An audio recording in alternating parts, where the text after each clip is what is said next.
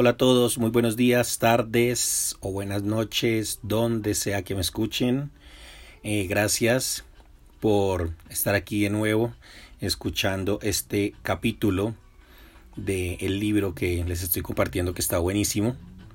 Bueno, antes de comenzar, quiero decirles que mm, hoy va a estar un poquitito más largo de lo normal. Son como unas cinco páginas, acabo de, de ver. Pero no por eso vayan a dejar de, de escucharlo, ¿ok? Así que, bueno, por otro lado, saludos al top 5, al top 5 de las personas eh, de los países donde reproducen mis podcasts. En primer lugar, pues El Salvador, naturalmente, donde he cosechado amistades y relaciones durante los últimos, qué sé yo, 15 años quizás. Luego sigue Estados Unidos, chévere, me sorprende. La verdad no esperaba verlo ahí en segundo lugar, pero me sorprende aún más que en el tercer lugar está Irlanda. Qué bonito saber que me escuchan por allá en Irlanda. Súper chévere. Cuarto Colombia, mi tierra. Esperemos que, que repunte. Saludos a todas las personas que me escuchan en Colombia. Y por quinto lugar, España. Bueno, el sexto es Guatemala. van a ver que Guatemala también va a repuntar. Así que gracias a todos y bueno, espero compartan esta información, estas lecturas que les dejo aquí con mucho cariño para todos y, que espero también les estén sirviendo mucho. Bueno, sin más preámbulos, sin más dulces, sin más chocolate, nos vamos con el secreto número 5. Secreto número 5, les recuerdo, del libro los 50 secretos para el éxito, consejos para una vida, para una vida próspera de J. Eddington. Vámonos. Secreto número 5. El poder de darse. En el primer capítulo hablamos de la lección de Oprah Winfrey que aprendió con Maya Angelou. Cuando aprendas, enseña. Cuando tengas, da. Ese es uno de los mayores secretos de las personas exitosas. Nuestro mundo actual es extremadamente competitivo, no solo en los negocios, sino en las relaciones y en todas partes. Nadie quiere ayudar a alguien sin recibir algo a cambio. Muchos no son capaces de un gesto de gentileza o de hacer algo por alguien que no puede retribuirlo. Existe una impresión generalizada de que si usted le da algo a alguien, estará perdiendo. Entonces, las personas son incentivadas a retener. Retienen conocimiento, retienen dinero, retienen su tiempo, su atención y cuando dan, inmediatamente le exigen algo al que recibió. Sin embargo, no existe éxito sin darse y sin sacrificar. Recuerdo la historia de un grupo de cuatro amigos. Todos querían aprobar un examen de ingreso a la universidad con muchos postulantes. Todos los fines de semana, tres de ellos salían por la noche a divertirse y pasaban por la casa del cuarto amigo para invitarlo. Él agradecía, pero decía que no podía salir, ya que tenía que estudiar para el examen. Como todavía estaban en el comienzo del año, lejos del periodo de exámenes, a los amigos les causaba gracia y lo llamaban bobo o y salían a divertirse.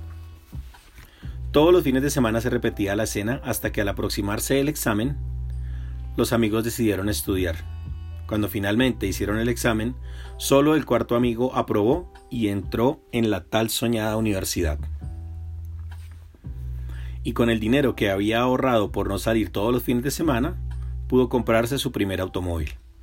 Se sacrificó todo el año, sacrificó su vida social, sacrificó su diversión, sacrificó horas de sueño, sacrificó incluso su reputación entre amigos. Sin embargo, más adelante cosechó los frutos de su sacrificio. Actuar de acuerdo con los deseos inmediatos es la receta para el fracaso. Nuestros deseos e impulsos no son buenos consejeros, ya que son alimentados por las emociones. Es por eso que la base de las enseñanzas de Jesús es el sacrificio. Y cuando Él dice, si alguno quiere venir en pos de mí, niéguese a sí mismo y tome su cruz y sígame. Marcos 8:34. Está hablando de sacrificar sus deseos y su propia vida para seguirlo. Sacrificar nuestra voluntad por la voluntad de Él no es, de ninguna manera, limitarse o aceptar las derrotas. Quien piensa así no conoce a Dios. Al contrario, sacrificar nuestra voluntad por la voluntad de Dios es lo que nos permite abrir nuestra visión y salir de nuestra cajita, de nuestra zona de, de comodidad. Quien se sacrifica es libre, ya que deja de ser esclavo de sus propios deseos, de su voluntad y de sus miedos. Quien se sacrifica es desapegado, no está preso a nada. Si usted es prisionero de lo que tiene, lo que tiene se convertirá en su punto débil. Cualquier persona que toque sus pertenencias lo estará tocando a usted, en el corazón. Y si pierde aquello a lo que está preso, usted también se perderá. Es por eso que algunos empresarios, cuando pierden todo, se suicidan y matan a su familia, por ser prisioneros de sus pertenencias, de sus bienes, de su éxito, de su estatus. Perdieron la noción del valor de sus propias vidas y de sus relaciones. Desperdiciaron lo más preciado que tenían a causa de algo sin valor. Porque seamos honestos, cualquier tesoro de este mundo no tiene valor frente a la preciosidad del alma humana. Si usted está vivo y pierde dinero, podrá recuperar mucho más de lo que perdió. Pero si pierde la vida, ¿cómo recuperar lo que perdió? Mientras la persona está apegada a lo que tiene, a su familia, a sus amigos, a su modo de ser, a sus hábitos, Dios no puede hacer nada en su vida. Eso es muy peligroso. Si su, si su tesoro es algo de este mundo, es como si usted tuviera su corazón del lado de afuera expuesto sin nada para protegerlo. El corazón del discípulo de Jesús que se negó a sí mismo para seguirlo estaba en él. Nadie jamás podrá destruir el espíritu de ese discípulo. Ninguna pérdida podría destruir su vida porque su corazón no estaba en este mundo. El problema no es ganar dinero, el problema es amar al dinero, estar apegado al dinero. Esa es la raíz de todo mal. El problema no es tener cosas, el problema es estar apegado a lo que se tiene. La vida de las personas exitosas no gira alrededor del dinero. Quien hace eso será pobre. Quien hace eso, sea pobre o rico, es infeliz. ¿Ya oyó decir que el dinero es un excelente siervo, pero un pésimo amo? Cuando se le da más importancia de la que tiene, al grado de perder su salud, su alegría y sus ganas de vivir por su causa, usted se vuelve miserable. Y la miseria interior es el peor tipo de miseria que existe. Cuando se es rico por dentro, no hay ninguna dificultad en mantenerse rico por fuera. Pero cuando su interior es vacío y miserable, siempre habrá un vacío que lo mantendrá ansioso y angustiado y que nunca logrará llenar. Usted trabajará sin descanso, nunca estará satisfecho por más conquistas que obtenga. Comenzará a perjudicar a los demás y pasar por arriba de los otros, a hundirse cada vez más en busca de una riqueza que después de partir no podrá llevarse con usted. Abra los ojos, sacrificar no es perder. Sacrificio no significa penitencia. Sacrificar es quitar su corazón de las cosas que tiene quitar su ego del centro del universo. Así usted no tendrá la mayor dificultad para disponer de su tiempo, de su dinero, de su esfuerzo y de su inteligencia para ayudar a los demás, ya que podrá ver el mundo de la forma correcta. Darse es el gran secreto del éxito. No conozco a nadie que haya alcanzado la excelencia en algo sin sacrificarse. Un empleado que solamente hace lo que le ordenan y se pasa la tarde mirando el reloj esperando la hora de salida, difícilmente será alguien en esta vida. El empleado que se destaca es el que siempre está buscando algo para hacer y la oportunidad de dar. Destaca el que se anticipa a los problemas, ya pensando en la solución, en vez de simplemente quejarse. El patrón sabe que puede contar con él. En poco tiempo gana la confianza de sus superiores. No necesita que alguien diga qué hacer, ya que está comprometido con el trabajo. Siempre está listo para servir, para darse. Es el empleado al que ascienden antes que a los demás, el que tiene una idea para su propio negocio, el que nunca va a estar sin tener nada que hacer, el que nunca va a depender de nadie. Los mejores líderes también se sacrifican. Los empleados saben que pueden contar con el líder que se sacrifica y vive para servir. Todo lo que se pone en sus manos prospera, pues él se dedica y persevera. Solo quien sacrifica no desiste, pues no se limita. No estoy hablando aquí de ser esclavo del trabajo. Sacrificio no es penitencia. Estoy hablando del sacrificio inteligente, que no ve imposibilidades. Estoy hablando de darse por el placer de ayudar, por el placer de hacer lo correcto. Estoy hablando de renunciar a una cosa por otra cosa más grande. Cuando la persona se sacrifica, abre puertas. El problema es que en países con desigualdad social, como Brasil, o bueno, aquí le, voy, aquí le voy yo a agregar El Salvador, Colombia, Guatemala, en general América Latina, tenemos la idea errónea de que servir, dar y sacrificarse son sinónimos de ser explotado y pisado como un tapete. Fuimos criados pensando que servir nos vuelve tontos, y eso no es verdad. Si usted se da con inteligencia, es decir, de forma consciente, sin dejarse llevar por sentimentalismos, no permitirá que lo exploten. Usted se da porque eso es lo correcto y no porque sienta lástima de los demás. Aunque sienta pena del empleado perezoso, por ejemplo, no va a pasar por alto su responsabilidad manteniéndolo en la empresa, generándole un perjuicio. Usted razona es generoso al dar todas las oportunidades a esa persona para que cambie su comportamiento, pero si eso no pasa, no le impedirá que enfrente las consecuencias de sus actos en recursos humanos. En el mundo en que vivimos hoy, el bueno es visto como tonto. Las personas tienen la impresión de que solo crece quien toma de los demás. Sin embargo, la realidad no es tan simple. Vea lo que Adam Grant, autor del libro Dar y Recibir, escribió. Las investigaciones demuestran que quienes dan se quedan en la base de la escala del éxito, en una amplia variedad de destacadas profesiones. Quienes se dan están en desventaja, mejoran la vida de los demás, pero sacrifican su propio éxito. En ese caso entonces, ¿el mundo tiene la razón? a los que se dan realmente les va tan mal? Lo correcto entonces sería pensar en uno mismo y que los otros se las arreglen solos? No, de ninguna manera. Extrañamente, el mismo autor analizó investigaciones respecto a la parte superior de la escala del éxito y descubrió que los profesionales que alcanzan altos niveles de excelencia también son los que se dan. Los tomadores, los que solo quieren recibir, y los compensadores, los que solo dan si reciben algo a cambio, se sitúan en el medio. La parte superior de la escala del éxito está reservada para los que dan más de lo que reciben.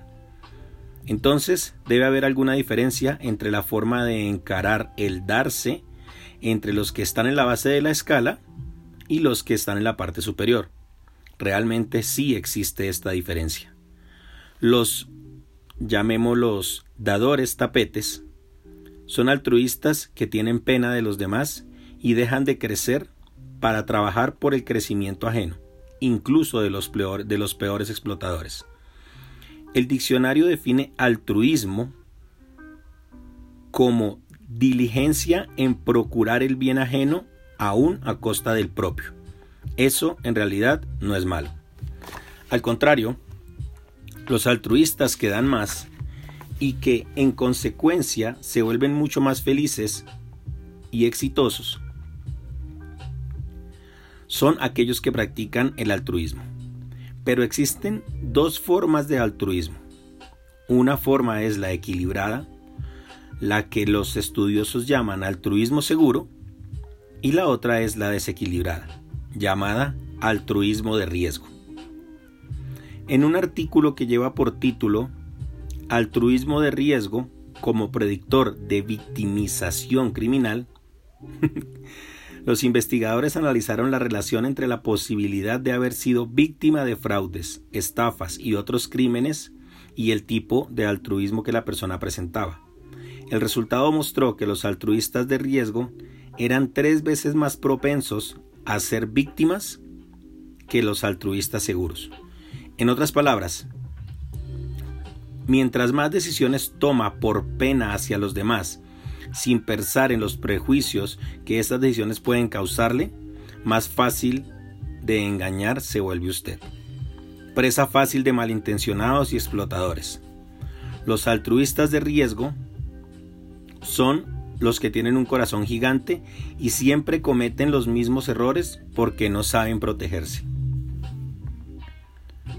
Pero lo que más llama la atención en ese estudio es una parte del artículo que dice, altruismo de riesgo y altruismo seguro mostraron diferentes modelos de relaciones con variables de personalidad. El altruismo de riesgo está menos relacionado a la personalidad prosocial y a la amabilidad y a la conciencia, y más relacionado a la extroversión y a la búsqueda de sensaciones.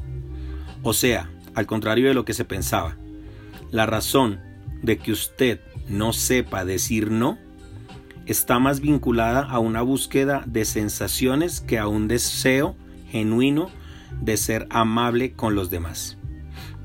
Analice la raíz de la dificultad para decir no. Analice su propia raíz en la dificultad para decir no. Puede ser que esté más vinculada a sus intereses personales que a los intereses de los demás. Tal vez sea fruto de la inseguridad. Usted quiere complacer a los otros para obtener aprobación y para sentirse mejor. Si usted quiere sentirse mejor, quiere sentirse importante, quiere sentirse valorado, quiere sentirse amado, en el fondo su motivación está en usted, en la búsqueda de sensaciones. También puede ser que esté buscando la sensación de serle útil a alguien, que esté tratando de sentirse realizado por ayudar. Por eso, en el trabajo usted toma decisiones basadas en las emociones y le va mal. Renunciar, aparte de su comisión o a una ganancia extra para dar un descuento mayor al cliente, por ejemplo, puede ser una decisión estratégica en ciertos momentos, cuando un perjuicio puede revertirse en un beneficio a largo plazo. Pero es el tipo de decisión que usted debe tomar usando el sentido común, caso por caso, y nunca puede ser la forma habitual de, tratar sus ventas, ya que de lo contrario terminará pagando para trabajar. Por supuesto que no debe querer explotar al cliente o dejar de darle un descuento que le puede conceder. Pero así como usted tiene que cobrar lo que es justo, también necesita recibir con justicia. ¿Cuál es el antídoto? Si trata de desarrollar la confianza en sí mismo, tendrá la fuerza para decir no y aprenderá a dar de manera consciente, racional y eficaz. Usted no ayuda a su cliente cuando permite que él lo explote. Por el contrario, lo hace cometer una injusticia. No se sienta víctima de una injusticia si usted mismo fuerza al cliente a ser injusto. Proteja a quienes trabajan con usted tratando de ser justo, tanto con relación o cuanto cobra como a cuánto acepta recibir. Sin embargo, todo cuidado es poco para no caer en el otro extremo. Si realmente quiere alcanzar el éxito, debe aprender a dar. Es imposible alcanzar un éxito permanente y amplio sin darse. Vamos a hablar un poco más de esto en el próximo capítulo. Gracias, gracias, gracias.